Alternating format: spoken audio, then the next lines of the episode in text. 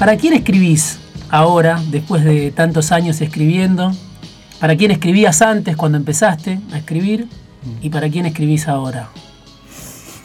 Uy, ¿cómo empezamos? Em, no sé, creo que siempre escribí para mí. Mm. Em, en algún momento pensé que, que también escribía para mi viejo. Em, eh, sobre todo cuando murió y ahí tuve como unos meses que, no sabía qué hacer con mi vida de escritor. Y entonces digo, claro, por ahí escribía para él. Em, como que se armó, se hizo un vacío, un tiempo de, duda o de pregunta. Sí, y como yo aprendí a escribir y a leer solo eh, para impresionarlo a él, viste, cuando tenés un problema que decía, ah, yo nunca me, me psicoanalicé, entonces dije, uy, entonces capaz que era eso y se murió y ya lo escribo más. por suerte se me pasó. Em, después creo que, supongo que escribía para mi hijo. Eh, con mi hijo, eh, en algún momento cuando tenía, él leía mucho y cuando tenía 11, 10, 10 años. Miró toda mi biblioteca, hizo así con la mano y dijo, yo no voy a leer jamás esto y mucho menos lo tuyo. Bien. y estuvo como dos, tres años sin leer. Ahora leo un montonazo. Y, y supongo que sí, que también que, que en algún momento, sobre todo después de esa anécdota, empecé a escribir para él. Y creo que finalmente hoy no sabría decirte porque porque hoy él escribe, escribe bastante bien, me gusta mucho más que, lo que yo escribo. Sí. Y, sé que no escribo para él, o, que al menos no, no, creo que le interese mm. demasiado. Te pregunto porque en las entrevistas que te hicieron en, los últimos días, pero cuando te preguntan sobre tu literatura, vos mostrás una cierta desconfianza, un cierto escepticismo en eh, la capacidad del lector y de la sociedad en general de, modificarse, ¿no? Eh, a partir de una lectura o de un diálogo, ¿no? Hablas de, diálogos que no existen, de monólogos que chocan, donde nadie cambia de parecer, que es un poco, ¿no? Este, parece ser la lógica de este tiempo donde no nos escuchamos. Y por eso te preguntaba, porque aparece tanto en tus libros y en tu reflexión sobre lo que haces, ese cierto escepticismo eh, en cuanto a, a que opere una transformación en el lector, la literatura. Sí, por ese lado sí, y, por otro lado íntimo. O sea, cuando, cuando, cuando vos escribís y escribís ficción como yo, o sea, yo no soy periodista, nunca lo fui, no sabría hacerlo, mm. eh, es escribir solo lo que tenés muchísimas ganas de escribir, solamente eso. Mm. Entonces, es obvio que escribís solo para vos. Por eso mm. cuando te contesté lo anterior, dije, en principio para mí. Sí. Porque si no es imposible, si no lo haces. Y una vez me pasó una cosa, que, fue, yo tuve una relación de un año con, una chica finlandesa, cuando se termina eh, la relación, al tiempo eh, viste, nos habíamos mandado un montón de mails porque en realidad nos veíamos muy de vez en cuando, porque ella vivía en Finlandia, no, qué sé yo, nos encontramos en México, acá, en España, no sé. Y, entonces un día me pregunta, eh, cuando nos separamos, ¿qué leíste más? ¿Tus mails a mí o los míos a él? Entonces tuve que reconocer que había leído más los míos. Y ella me dijo, yo también. Entonces es como una experiencia íntima, pero que tiene que ver con la escritura, que es que en el fondo uno siempre escribe para uno. Sí. Lo, que vos decís es todo, eh, todo lo que intento hacer literariamente con respecto a, a la incapacidad de, conversar, de dialogar, mm, que, que, tenemos nosotros y creo que el mundo actual. es muy difícil conversar. Eh, y bueno, entonces mis libros trabajan básicamente esa, esa situación, entre otras. El que habla es Federico Janmer, que es escritor, que tiene más de 20 libros escritos y que hoy eh, está invitado al programa Fuera de Tiempo para charlar sobre Fernández mata Fernández, ¿no? que es como el que primero se imaginó el escenario más catastrófico entre dos Fernández que ahora vuelven a ser protagonistas de la vida política. Ay, viste, ahora aparece el obispo Fernández también. Sí, Tucho Fernández, sí. Ahí está el jefe de la UTA, que es el, Roberto Fernández, y tenés muchos otros. Pero además tiene este, una condición muy especial que nació en Varadero, que es el pueblo en el que también nací yo, así que estamos hermanados en, el origen. Pero lo pueden leer, escuchar además a Federico últimamente mucho por la reedición de Fernández Mata Fernández, que es un libro que vos escribiste en el 2011 o 2010. Se publicó en el 2011. 2011-2010, en la época en que seguramente existían en Radio Mitre los personajes de los Fernández, y vos contás que se peleaban Aníbal con Alberto. Claro, eh, era eso. ese tiempo. Era sobre todo el Aníbal verborrágico que, era la guerra de los Fernández. Exactamente, sí. ahora regresan los Fernández en aparente armonía. Se verá. Con respaldo social. Y vos decís, claro, en esta novela que estuve leyendo en estos días, aparece un, un monólogo y monólogo sobre monólogo a partir de la historia de eh, un periodista. Aparecen muchos los periodistas, aunque no sos periodista, aparecen muchos los periodistas bastante bien caracterizados en tu literatura. Porque creo que el periodismo ha sido fundamental en estos últimos años. Para mal, para bien, sobre todo para mal. A ver, ¿por qué? Bueno, porque me parece que el periodismo empezó a ocupar roles que no le competen, como por ejemplo asegurar cuestiones que, que no son seguras. O sea, nada, nadie es es este, culpable hasta que no se demuestre su culpabilidad, por ejemplo. Sí. Y no sé, es, muy fácil que cualquiera ahora agarra un micrófono y puede decir cualquier cosa de una persona y, está... sé yo, ayer eh, estaba con mi hijo y, y de repente escuchamos que un periodista decía de otro, el, otro, el que lo había dicho era Feynman, sí porque Riquelme aceptó eh, ser vicepresidente de una lista, entonces dijo que Riquelme había, cobrado 10 millones de dólares por aceptar eso. Hmm. Y digo, qué sé yo, en cualquier otro país creo que va preso. Si, vos, hmm. no podés demostrar eso, cosa que me parece imposible de demostrar, qué sé yo, como esas mil cosas. O sea, me parece que el periodismo ocupa un lugar de, de enjuiciamiento que no corresponde eh, ocupó un lugar que es qué sé yo, yo supongo que si a los carpinteros le da posibilidad de que todo sea carpintería, este, lo harían, pero el periodismo tiene la posibilidad porque tienen los micrófonos y, tiene la pluma. Eh, pero se han puesto en un lugar que es... Yo lo veo eso, eh, te digo lo que me, me parece escuchándote, ¿no? cuando das ese ejemplo incluso y otros que tienen que ver con la televisión, con los grandes formadores de opinión, en realidad siento que hay obviamente una distorsión del oficio periodístico, pero en realidad lo que hay es una guerra de mafias. hay una guerra de bandas, hay una pelea mm, desesperada por el poder. Eh, y entonces aparece eso a través del canal que es el periodismo, que eh, un, personaje, un animador, un columnista. Por ahí no es periodismo, pero funciona como si, como si lo fuera y logra, eh, de hecho lo ha logrado en, estos últimos años, que un montón de gente que desconoce lo que vos estás diciendo, que hay mafias, que hay dinero, que hay poder detrás, se crea que puede estar de un lado o de otro de alguna cosa que, digamos, que ninguno de nosotros conocemos en lo fino, eh, y que siempre remiten a personas muy ricas. No, no, no, no hay personas pobres en el medio de, del problema político argentino, salvo los periodistas, que no son tan ricos. Hay de todo, hay de todo. En la novela Fernández mata a Fernández, hay un periodista jubilado, hay una jueza, hay un portero, hay un empresario de medios que aparece medio sobre el final, que es protagonista, que está relacionado al resto de los protagonistas.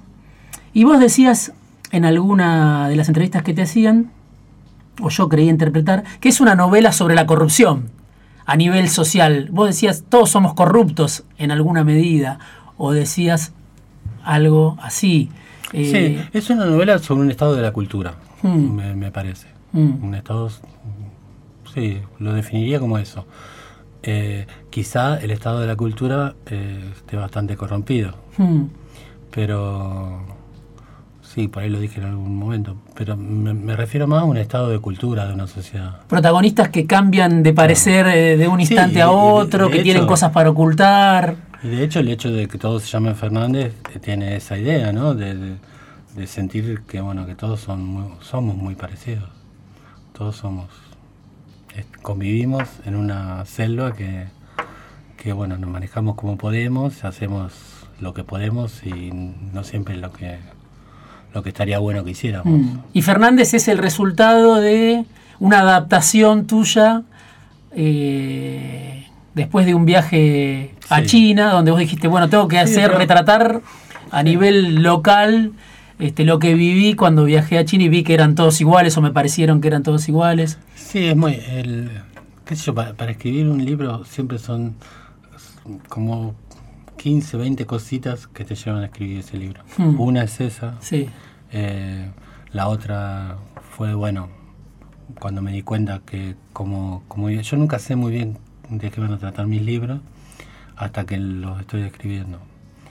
Y, y entonces, bueno, cuando cuando empecé a escribirlo me di cuenta que estaba haciendo un, lo que para mí era como una, fotografía de un estado cultural. Eh, pero también hay más cosas, que sé yo, en ese momento vivía en un departamento en la esquina de Hipólito Yrigoyen y Sarandí y había una señora que... Lo conocí ese departamento. Claro, fuiste. Y bueno, había una señora que todos los días iba, se bajaba del colectivo con una bolsa de, de pedacitos de pan y venían todas las palomas del Congreso. Y entonces era imposible vivir. Y, y bueno, le pedimos a la señora que fuera a otro lugar, que sé un montón de veces. La señora todavía debe seguir yendo, si no murió. Hasta hace poco yo pasaba por ahí y seguía estando. Eh, y bueno, yo la quería matar. Entonces, el libro básicamente empezó queriendo matar a esa señora. Eh, entonces, qué sé yo, se juntan un montón de cosas querer matar a una persona porque le da de comer a las palomas también es un estado de cultura, creo. Mm, mm. De la mía. Vino Federico Janmer a charlar con nosotros esta noche en Fuera de Tiempo. Escritor, estábamos hablando de Fernández Mata Fernández, pero vamos a hablar después del resto de su literatura, de otro libro que está siendo reeditado en estos momentos que es Más liviano que el aire, y de un libro que tiene o transcurren los hechos de ese libro en Varadero y me interesa especialmente. Vamos a un corte y volvemos con Federico Janmer.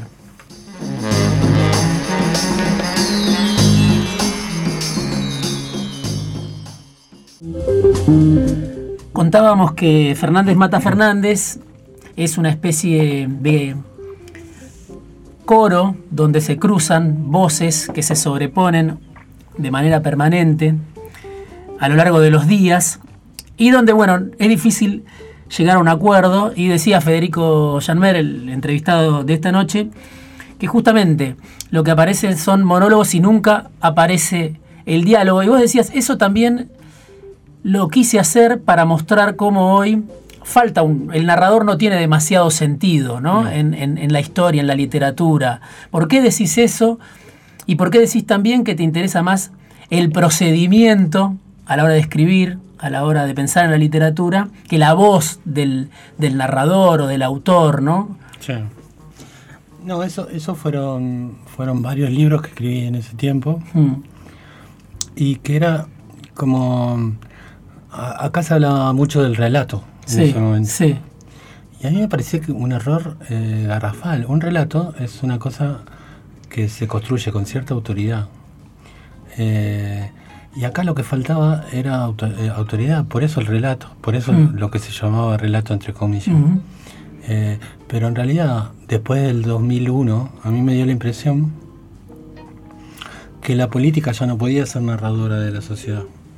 Y que eso es lo que se estaba viviendo, por eso la exageración de los dichos políticos, mm. más que nada, porque no tenían arraigo. Eh, entonces, en literatura, eso, para llevarlo a la literatura, Em, la autoridad es el narrador. Sí. es el que va manejando el texto, el que, el que decide qué contar o no, no contar. Y entonces a mí me pareció que era interesante probar con quitar el narrador para dar cuenta de un estado de la sociedad. Hmm. Eh, no sé si lo conseguí, pero digamos, el, el intento fue ese y la idea fue esa. Sí, Es como, a mí me da la sensación de que no había relato, que lo que había eran monólogos que chocaban y que muy, muy rara vez eh, un monólogo terminaba venciendo sobre el otro, sí, que de hecho me parece que es lo que ha ocurrido. sí.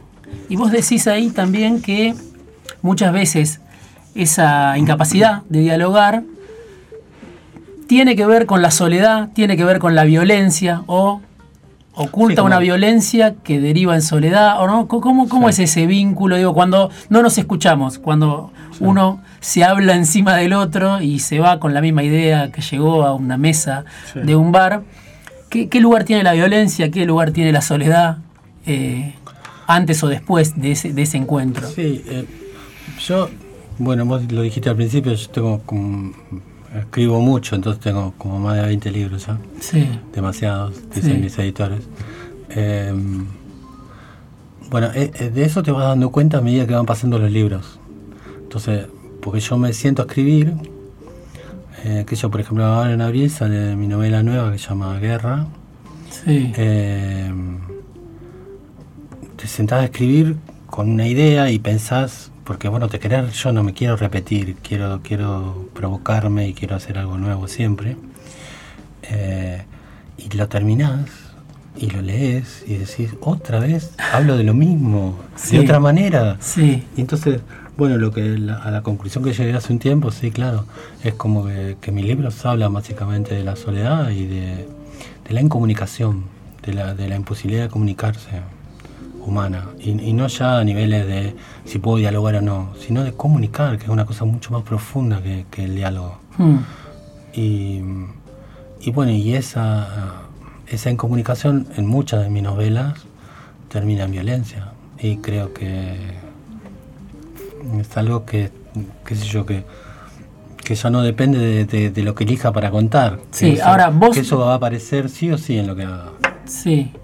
Claro, muchos dicen, ¿no? Eh, quizá un escritor, la vida de un escritor, a lo largo de la vida de un escritor, siempre se está escribiendo el mismo libro, pero Sí. vos lo que estás tratando, o tu, tu ejercicio, el juego, la búsqueda, pasa por lo formal de correr al narrador de ese lugar de autoridad o por entrar de, de distintas maneras, porque vos decías, hay escritores que me encantan, pero ya estoy podrido de leerlo, ¿no? Decías Sí, así, pero te, te, cansan. la idea la porque, bien. claro, porque están siempre, ¿no? Sí. Este, como una voz omnipresente que te, que te asfixia.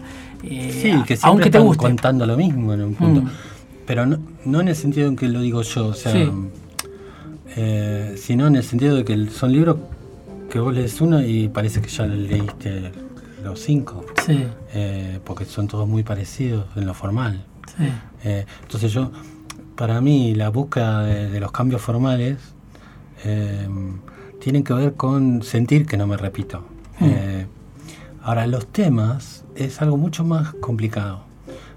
Porque, por ejemplo, una persona que no escribe, una persona normal, digamos, yo creo que los que escribimos no somos tan normales, Sí, eh, por lo general tiene muchas preocupaciones, ¿no? Si vos le preguntás, no, no, porque a mí me interesa tal cosa, me interesa tal otra y tal otra.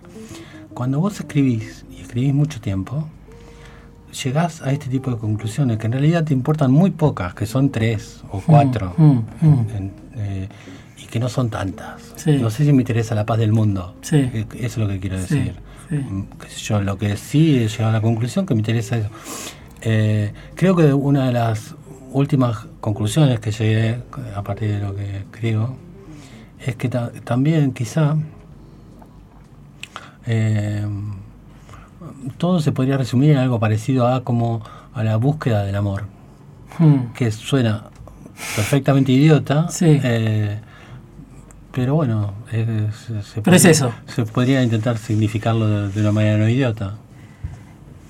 Son muchos los libros de Federico Janmer que están siendo reeditados, que están apareciendo. Mencionabas Guerra, que va a salir en En abril. abril. Mm. Hablábamos de Fernández Mata Fernández, que fue reeditado ahora después de que Cristina eligió a dedo a Alberto, Alberto, sí. y lo convirtió en presidente de la nación. Más liviano que el aire, que es tu libro más taquillero, que Sí. vendió entre 55 mil, el cálculo más modesto, hasta El 70 mil. mío, Sí. la editorial dice 70 mil Sí. ejemplares. Se está reeditando también. Sí. Y después tenemos La creación de Eva, que es un libro que salió el año pasado, si no me equivoco, Eh, sí, sí, sí. en 2018. No, 2018. 18, sí. 2018. 18, sí. Todos estos libros recientes que se los pueden cruzar si van a una librería. Y después está El Destetado, sí. que es un libro que en realidad no está en las librerías, que no está impreso. Está impreso. ¿Está impreso? Sí, ah, sí. yo lo leí por baja libros. Claro. ¿Es la única manera de leerlo? No, está. No, no. Ah, No, no, no. eh, contame la historia tiene- del Destetado. Sí. La historia de la edición del Detestable Primero, primero de la edición y después Ah. vamos a contar la. la- No, no, ese, ese salió en un libro que se llamaba 10 lugares contados, que lo pagó la provincia de Buenos Aires Ujú. en el 2017. Sí. A mí nunca me lo pagaron. Y creo que hay, María Eugenia hay Vidal. otros- claro, y hay otros sí. varios que Va a ser tampoco. difícil, lo va a tener que pagar Kicillof. Sí, no, y creo que hay otros que tampoco. Eh, O sea, eran tantos los requisitos para que te lo pagaran que la mayoría dejamos de ir a, intentar cobrarlo. Eh, en, el- en algún momento me dijeron que me iban a pagar, a, a cambio me iban a dar libros, yo les pedí para llevarlo a la escuela de Varadero. Hmm. Nunca me llevaron los libros, conseguí por Paulina Cosi, Sí. eh, la, la- la- la prensa de, de Planeta, Sí. eh, 10, que bueno, sí, los llevé a la biblioteca de Varadero y eso. Pero ahí hay 10 cuentos Ahí hay 10 cuentos de 10 escritores de la provincia de Buenos de la Aires. provincia de Buenos Aires, sobre 10 lugares de la provincia de Buenos Aires. Bien. Y bueno, yo elegí Varadero, claro. Eh, sí, Y- Ese- y esa es la historia de edición. sí. Después, claro, cuando me lo pidieron para bajar libro, lo, lo, Claro. lo, lo di. Pero también está en, en- en internet, creo que gratis, Ah, en varios lados. Bueno, yo hice un camino difícil. Necesité un código para entrar, Sí, sí. bajármelo. Sí. Le agradezco a la gente de, de Baja Libros. ¿Cuál es esa historia? Sucede en Varadero. Yo nunca la había escuchado a esa historia. Mm, Hay un crimen, sí, hay violencia. Y hay también algo que aparece en tu literatura y me interesa, que es el conflicto de clases. sí. que vos tratás de este, tensar un poco esa cuerda de la confrontación de clases. También se puede ver Sí, este en otras es un de tus... caso típico. Sí, a ver, contá, contá un poquito cuál es esa historia que transcurrió en Paradero en yo- 1870. 1870, sí. Yo, ¿cómo, cómo, la, cómo la escuché esa historia? Yo la escuché siendo de muy chico. Eh, se la escuché a mi abuelo y a mi tío. Mm, Eh, después no la escuché más. Eh, yo trabajé muchos años, treinta y pico de años, en la Biblioteca del Congreso. sí, Y un día microfilmando eh, el diario Tribuna, empecé a encontrar los, eh, los partes del- de, de lo que se iba averiguando del, del- del asesinato este de Varadero, que se llamaba El crimen de Varadero, Sí. en el diario, y que la gente seguía, seguía como un folletín, o sea, mm, eh, bueno, lo empecé a juntar. Eh, ahí volví a Varadero a preguntar si había gente que sabía algo. Mi Cuchi Tarsetti, un, Sí. un prócer de nuestro pueblo, sí, eh, había escrito algo en un libro. Eh, no es tan interesante lo de él ah, desde lo histórico. Eh, y bueno, es un caso tremendo, porque... eh, A ver, espera, vamos a escuchar Sí. un poquito, porque vos Dale. lo narraste y después le pusiste voz a esa narración. Escuchamos unos segunditos del destetado en la voz de Federico Janmer y volvemos. A Eduviges Camaño le habría gustado llevar a sus dos pequeños hijos a la función del circo aquella noche. Hacía bastante tiempo que no llegaba un circo a Varadero y con toda seguridad iban a pasar meses hasta que las pruebas volvieran. Era jueves, más precisamente el jueves 26 de mayo del año 1870. Ahí estaba Federico Janmer contando las circunstancias en las que se da esta historia, donde, claro, hay un, un conflicto de clase, un conflicto de- hasta de piel, ¿no? Hay una, una cuestión que tiene que ver con la piel de los protagonistas, sí. con el ocultamiento de una relación y con un crimen y con un sobreviviente de, de ese múltiple crimen. Sí. Lo, mm, sí, lo, hay, hay, algo que a mí me impresionó muchísimo. Cuando, cuando yo empiezo, cuando descubro esto microfilmando, había un, hecho que me llamaba la atención. Lo llamaban el negro. Sí. Al que fusilan. Fusilan a uno. Hmm. Son tres los, los atacantes que matan a toda una familia en 1870. Eh, pero bueno, terminan fusilando a uno. Uno se muere, otro se muere en la cárcel y otro nunca lo encontraron. Eh, el negro troncoso. Exacto. El negro troncoso no era negro, era como un norteño, digamos, no sé cómo. Sí. Pero ya en esa época se usaba la palabra negro para describir eh, a una persona que no era europea. De hecho, yo no lo puse en el cuento, pero los que lo cuidaban eh, cuando estaba preso en Varadero eran los europeos que habían llegado, o sea, nuestros parientes. Sí. Eh, suizos, algunos suizos que son nuestros antepasados. Claro, se llamaba la. Eh, era como. No, me acuerdo, tenía un nombre de algo de los europeos, y ellos son los que cuidaron para que, para que no se escapara. Pero lo, lo que más me impresionó cuando empecé a investigar fue que el tipo está enterrado en el cementerio de Varadero, de pie, o sea, está la cabeza arriba. El cementerio de Varadero se agrandó en, alrededor de 1900, pero en esta época todavía eh, era mucho más pequeño y tenía una entrada que todavía está, que es como una segunda entrada cuando entras al cementerio, que está como a unos 50 metros. Está en esa entrada, está enterrado el tipo eh, si te fijas, vas a ver que está el mármol removido, porque fue enterrado de pie, para que cada uno que entrara al cementerio le pisara la cabeza. Mm.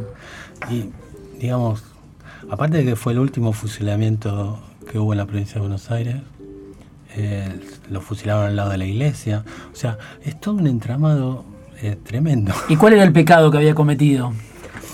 No, bueno, el pecado sí era bastante complicado. Eh, bueno, el pecado fue matar a toda la familia, pero eh, en realidad fue una venganza eh, amorosa. Él, era de piel oscura y bueno, y se había enamorado de una, de una camaño que eran los dueños verdaderos, los camaños. Germán Freire se casó con una camaño, por eso que Germán Freire tuvo mucho dinero después. Pero se había enamorado y bueno, y no lo habían dejado casar. Después hay, un montón de cosas que eh, yo las, terminé rellenando con ficción. Sí. Porque el hecho de, ese hijo que pudo haber tenido con, esa mujer no está del todo claro. Hmm. Eh, lo que sí está clarísimo es que ese chico, que puede haber sido el hijo de él o no, sí. Eh, con, la, con, la, con la chica Camaño, ese tipo vive completamente aislado del pueblo, el pueblo nunca eh, lo tiene en cuenta y termina muriendo en el asilo de ancianos. Eso sí es verdad. Impresionante. Eh, lo cual es muy raro, siendo un camaño, que todo un pueblo no te dé bola y que, digamos, y que termine en un asilo de ancianos. Es, muy raro. Entonces, ah, pero eso ya es ficción mía, o sea, sobre el el chico este. ¿Cómo es tu relación con el pueblo? ¿no? Este, algunos, este, obviamente hay muchos escritores, la otra vez estuvo acá, por ejemplo, Juan Becerra, que se criaron en, pueblos, ¿no?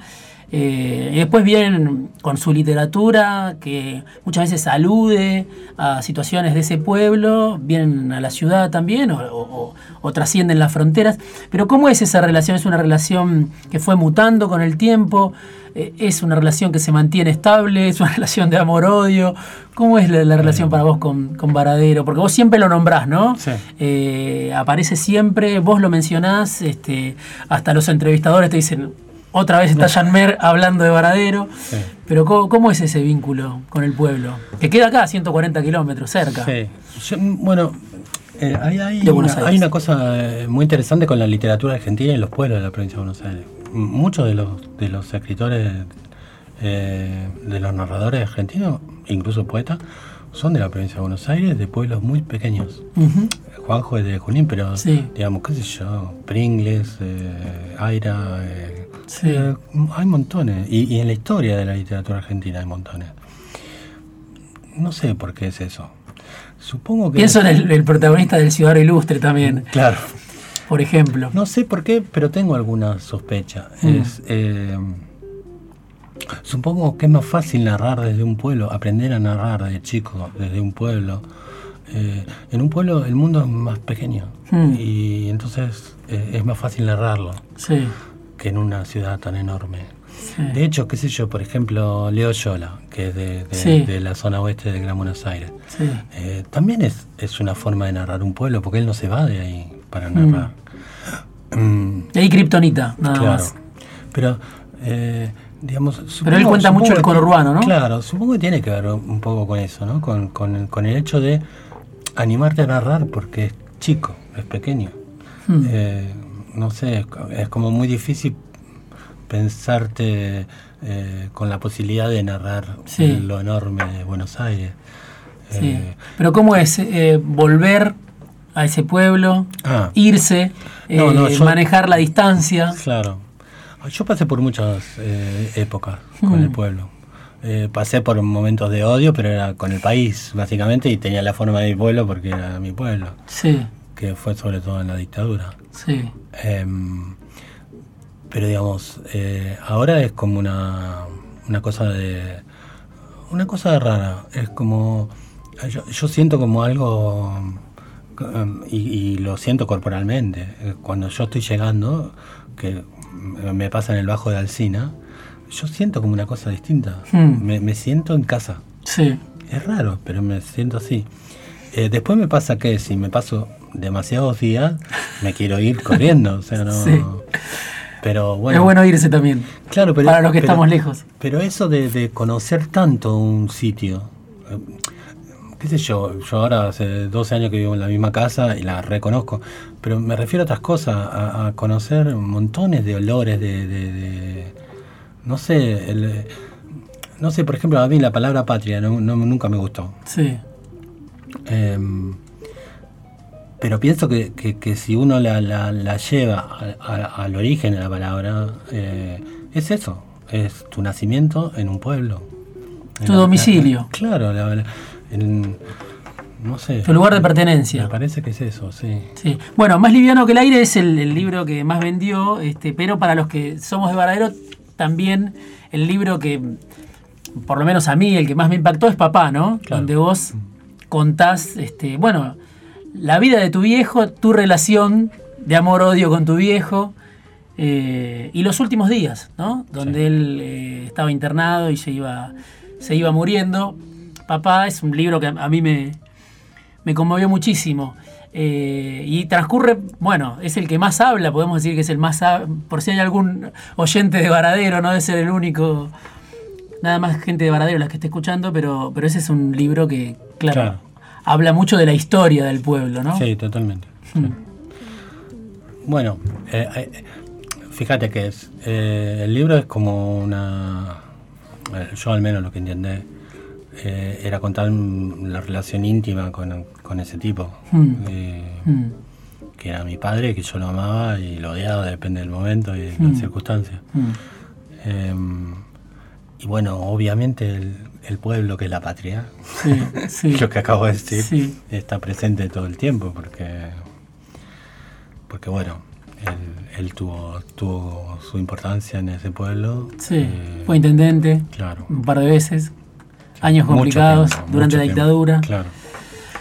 Federico Janmer vino esta noche a charlar con nosotros afuera de tiempo y vos decís, yo busco producir un cortocircuito en la cabeza del lector cuando escribo. Me encantaría. ¿Sucede eso? ¿Vos pensás que sucede? ¿Te- te- te- qué, qué- qué- qué- sé. qué recepción tenés Sí. de tu literatura? ¿Qué te dice la gente? No, a mí me pasa algo bonito y bueno, relacionado con esto, con el cortocircuito. A mí me pasa mucho que hay gente que, que, que se enamora mucho de lo que yo hago y gente que lo odia directamente. Mm. Y me parece que eso es lo que quiero. Mm. Eh, o sea, no, nunca pensé convertirme en un escritor que pueda gustarle a todo el mundo. Sí, o- es un problema eso, querer gustarle a todo el mundo. Creo que en, en todos los aspectos de la vida. Hmm. Pero escribiendo me parece que es, es muy importante no gustarle a todo el mundo. Y, y me parece, que yo, yo tengo anécdotas muy lindas de, de libreros que me cuentan, de, de- de- de decirle a una señora, llévate este libro, y que la señora vuelva al otro día y se lo tire por la cabeza. Y a mí me encanta, qué sé yo, me, parece que está muy bien. Algo Eso, provocó. Claro. Algo provocó. En- eh, o sea, en ese sentido creo que, que e- esa idea de cortocircuito, ¿no? De que pueda producir algo, qué sé yo, lindo o muy feo. Para ir terminando, te pregunto dos cosas que tienen que ver con la política, ¿no? Justamente vos decís, bueno, yo no, no- no quiero que mi literatura este, abunde sobre. no está cruzada por la política o no, no, no se refiere este, explícitamente Ah, a la política. sí, sí, sí. Eh, no sos un escritor que te guste, no sé, aparecer firmando manifiestos a favor de todo lo bueno y en contra de todo lo malo. Mm. Eh, pero al mismo tiempo, claro, cuestionás un poco el rol del, del intelectual. Decís, el escritor ya no es, ya no ocupa el lugar que ocupaba en otro momento. El lugar de un intelectual que sea una referencia para la sociedad, que, que sea este, una referencia a nivel literario y sea una referencia a nivel social. Ese escritor, vos decís, no existe más No. en la Argentina. Y eh, por- Tampoco, por- tampoco existe el lugar del intelectual. a ver por qué. Bueno, qué sé yo, por ejemplo, si... No, te voy a dar nombres, pero... Tenés que criticar a Beatriz Arlo. Claro. Eh, digamos, Beatriz Arlo fue un- una gran intelectual argentina. Sí. Y claro, al no tener lugar para, para su trabajo intelectual, termina dando opiniones, eh, Hmm. en, en vez de hacer eh, epistemología, hace doxa, o sea, Sí. da opiniones la podemos dar cualquiera de nosotros. Sí. Y vos decís, ¿por qué estudiaste tanto? ¿Por qué trabajaste tanto para decir esta tontería? Algunas son muy interesantes, Sí, digamos, sí. pero también yo puedo tener alguna interesante. Sí. Eh, Vos decís, por ahí no pasa el lugar de intervención de un escritor. A mí me parece que no. Mm. Pero sí me parece que la literatura siempre es política. y, y de algún modo, qué sé yo, cosas que dijiste mientras charlábamos, como a, a vos te interesan eh, determinadas cuestiones como clase, qué sé yo. Sí. O sea, yo a, mi literatura sí la veo con una implicancia política absoluta. Hmm. Eh, Está pendiente yo, de su época, está pendiente de los conflictos de su época. sé yo, más liviano que el aire es, Sí. es una señora de clase alta con un chico Sí. eh, desclasado. Eh, y bueno, hay muchas Una formas. historia con origen en la paternal, en ese caso. Claro, y hay muchas formas de hacer. eh, em, digamos, los textos eh, siempre van a contar lo que pensás, Hmm. de alguna manera. Hmm. Y, y bueno, y ahí está la política. Porque el escritor está solo cuando escribe, pero no Hmm. vive solo. ¿Macri te hizo votar al peronismo? ¿Te obligó? Me obligó, sí. Sí, yo no soy ni, ni, ni kirchnerista ni peronista, pero hasta firmé para Alberto. Sí, sí. Sí. Sí, fue increíble. ¿Qué te, qué te provocó? ¿Que no te No, había provocado que- antes el no peronismo o el antiperonismo? Pero no, pero yo creo que este hombre fue el- lo peor que yo he visto. Eh, es más, empecé a reivindicar a De la Rúa. A verle el lado bueno. Claro, porque al menos De la Rúa tomaba decisiones, qué sé yo, no sé, malas, pero las tomaba. Este, este Sí. me pareció una cosa increíble. Sí. Sí, claro, se mantuvo demasiado tiempo con el apoyo del fondo, de Trump, tuvo demasiado este, apoyo artificial, me parece, como que le quedó largo el mandato. Yo creo que lo único que tuvo fue eh, enfrente a Cristina Kirchner, que le, Hmm. que le da muchos votos. Sí, No creo que tenga mucho más. ahora se va a ver, ahora se va a ver cuando pase al llano el presidente saliente. Gracias Federico Janmer por haber venido esta No, noche afuera Gracias. de tiempo a charlar un poquito sobre literatura y patria. Gracias a Jimena García Blanco en la producción, gracias a Pablo Vidal y Juan Sala en la operación. Mi nombre es Diego Genú, volvemos el viernes que viene, un ratito antes de que llegue el sábado.